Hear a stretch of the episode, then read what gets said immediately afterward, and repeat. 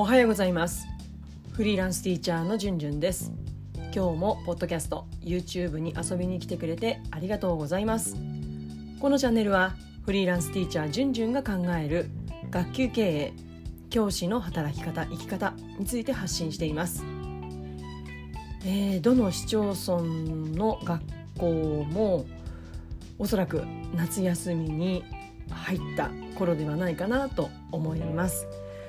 まあきっと、えー、今日25日かな、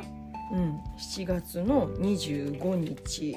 だと思うんですけどですよね、あのー、おそらくねこう出勤日だったり出張だったりしてまだねこうどっぷりお休みっていうことではないとは思うんですけれども、まあ、でもね子どもたちが、うん、いないのはとても寂しいんだけれども、まあ、学校にいないことでね普段よりもゆとりを持って、えー、過ごせるんじゃないかなと思います。まあね、1学期突っ走った、うん、先生方とても多いと思うので、まあ、私も含めて、ね、じっくり休みを味わいつつ2学期に向けて、うん、力を蓄えたいなと思ってます。ぜひね皆さんもゆっくり休みながらこのポッドキャスト聞いていただければと思います。えー、今日のテーマなんですけれども1学期振り返りが続きます、まあ、しばらくね今週かなあのお付き合いいただければと思います。私が実践したことを振り返って、まあ、今後どこんな風に考えてますってことをお話しする回です、まあ、皆さんのね何かの参考になれば嬉しいです。えー、1学期の振り返り漢字テストを行う時に大切にしていたことです。まあ、学習面でね子どもたちに自信を持たせてあげたいなとか、まあ、そんなことを考えた時にやはりどうしてもね子どもたち家庭が大事だよって言ってもやっぱりねこう実感としてできるできないとか目に見えるその結果がやっぱり子どもたちって判断しやすいしできた感が感じやすいんですよね。まあ、運動面だとねやっぱりこう運動面だとやっぱりこうすぐできちゃう子とやっぱりそうでない子の差が大きかったりして、うん、なかなかこうできた感っていうのがどの子にも味わわせにくい、うん、あとは学習だとやっぱり算数これってやっぱり得意不得意って大きいじゃないですか。いくら小学校に入学してスタートって言ってもやっぱりその前のね、うん、経験だとか、うん、あとはやっぱり持って生まれたものとかっていうのがやっぱり得意不得意あるんですよね。だからやっぱり効果は現れにくい。だからそれらに比べて漢字学習漢字習得っていうのはもちろんね発達段階によっては形をこう捉えにくいっていうまだねこうそういった段階のお子さんもたくさんいるんだけれども比較的、うん、練習すればそれなりに、うん、こう効果が現れやすい。っていうのがあると思うんですね漢字習得っていうのは。だから私は以前から漢字学習習得についてこう意識してねそのやり方っていうのを試行錯誤してきました。うんお勉強が比較的苦手なお子さんでも漢字っていうのは点数が取りやすいだからできたっていうことが、うん、自信を持ちやすいものということで以前から試行錯誤を積み重ねてきたんですね。だから今日はこの1学期どのように漢字学習を進めていったのかテスト勉強ですよね。うんその様子と、まあ、軌道修正したことこれをお話ししていきます、まあ、夏休みに入ってねただやみくもにこう何回漢字を練習するっていうような、まあ、そんなことではなくて、まあ、ご家庭でもね意欲的に取り組めるようなヒントにもなるんじゃないかなと思います、えー、学校の先先生だけではなくて今日はお子さんを持つ保護者の方にも聞いていただけたらと思います。それでは行ってみましょう。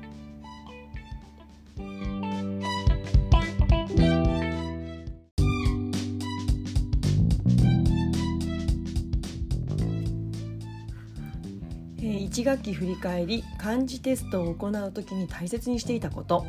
まあ、それはねもう結論ズバリ。練習時間を授業中に確保するということです。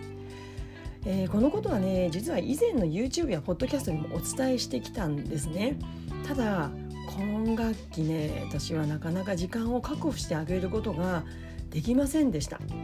うん今年私低学年の子たちを担任しているんですけれどもやはりね寝室漢字を扱う時間に、まあ、それなりに時間が必要なんですよね。まあ、特に漢字にすごく興味を持ってる子たちが多いクラスなのでやっぱりね音読み訓読みそして書き順そして例文こんな時にこの漢字を使うよっていうのがまだまだ子どもたちはわからないので当然ですよね。なのでこれらを扱うだけでもやっぱりね一つの漢字につき15分ぐらいはがね必要なんですよね。なので1日2個ずつ、まあ、進めているので、まあ、週に6個8個いけるかなって感じなんですけどもやっぱりこう1時間の授業では、まあ、他に音読と組み合わせたとしても、まあ、ここまでがね限界なんですよね。だからこうテスト勉強練習時間まではなかなか覚悟してあげられない。だからまあこのね過程を機械的に扱うこともね、まあ、可能なんですよ。うん、だけどやっぱり子どもたちには漢字の面白さや新鮮な気づきを体験してほしいのでぱり時間をはしょることは難しいんですね。まあそうやってこういくつかね複数漢字がたまってきたらいよいよ漢字ミニテストになるわけですね。で今学期私は次の流れでテスト勉強を行うように子どもたちに指示を出しました。えー、1つ目がミニテストプリントを事前に配布して、まあ、それを実際行うと。まあ、大体その1つのミニプリントに10個前後の漢字が出題されています。進出漢字とあと過去の漢字が、まあ、ミックスされて出ていますね。そして2つ目、えー、プリントの裏に答えが書いてあるので、まあ、それを自分で見て丸付けをしますそしてその後正確に丸付けができたかどうかを学校であったら私が担任がそして、えー、家庭で行った時には家の人に見ていただくということをしていますそして3つ目、えー、先ほどの2番でね間違えた漢字や分からなかった漢字を中心に、えー、練習します。特に練習の回数などは言っていません、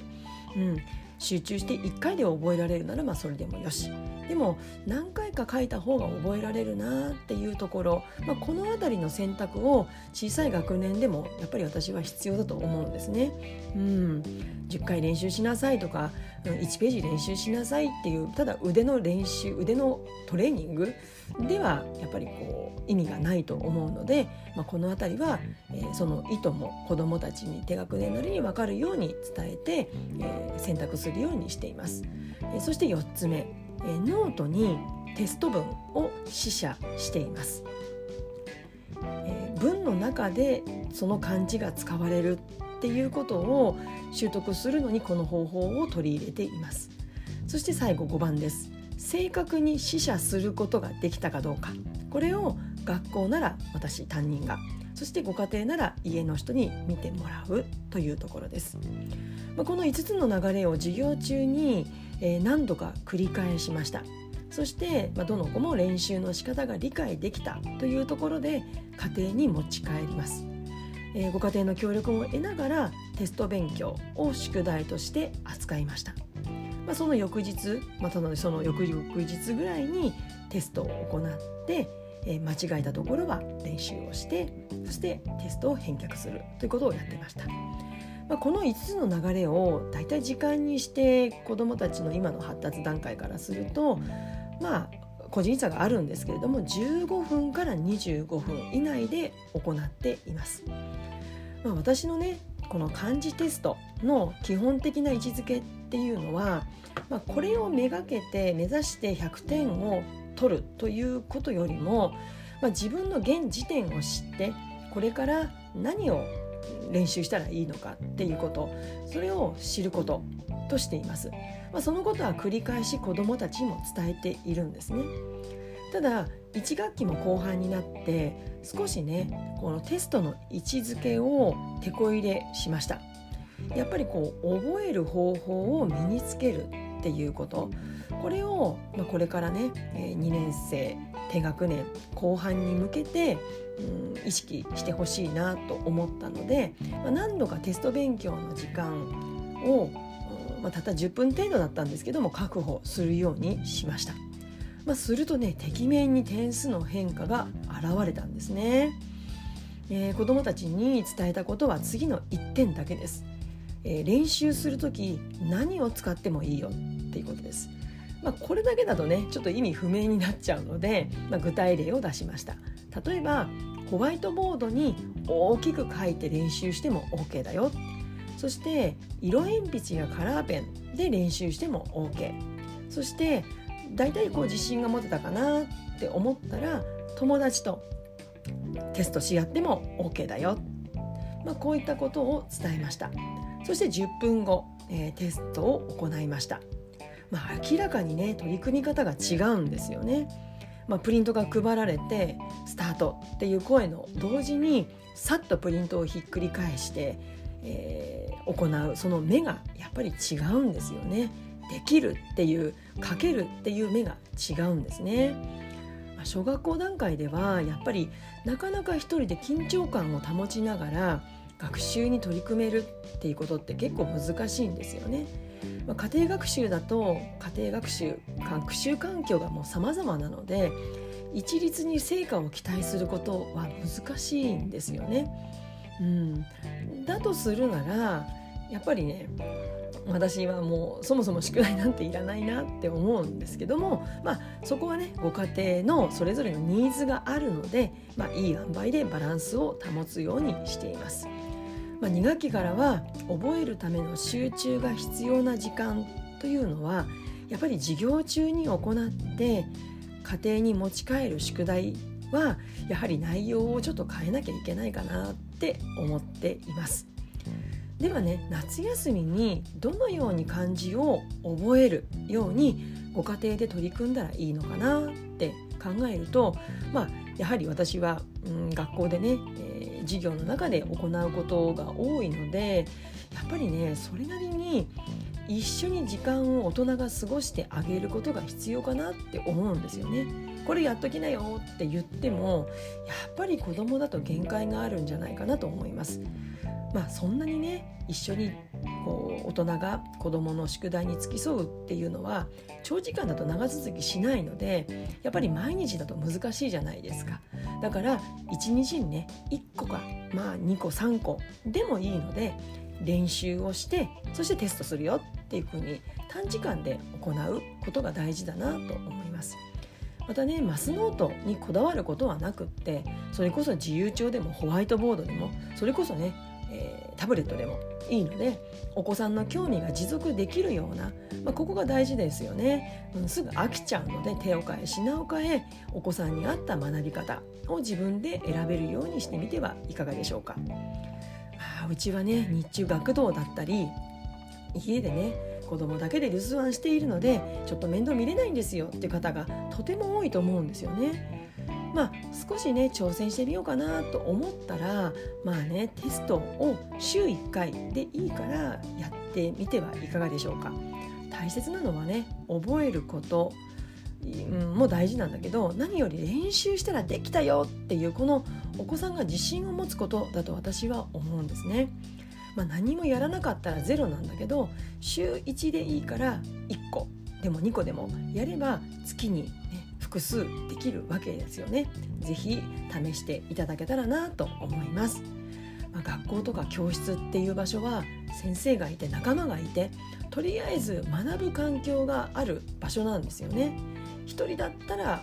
できないけど仲間が頑張ってるからやってしまう影響を受け合う場所なんですね。でも夏休みはそれがねほとんど保てない状態なんですよね。まあ、ご家庭ではそういった環境づくりがとても難しいので本当にご苦労されていると思います、まあ、大人が頑張りすぎると息が切れてしまうので無理はくれぐれもしないでほしいなと思います、えー、いかがでしたでしょうか？今日は1学期振り返り漢字テストを行う時に大切にしていたことについてお話をしました。今日の内容に関するご意見ご質問お待ちしていますそれでは次回の YouTube、ポッドキャストまで Let's have fun! バイバイ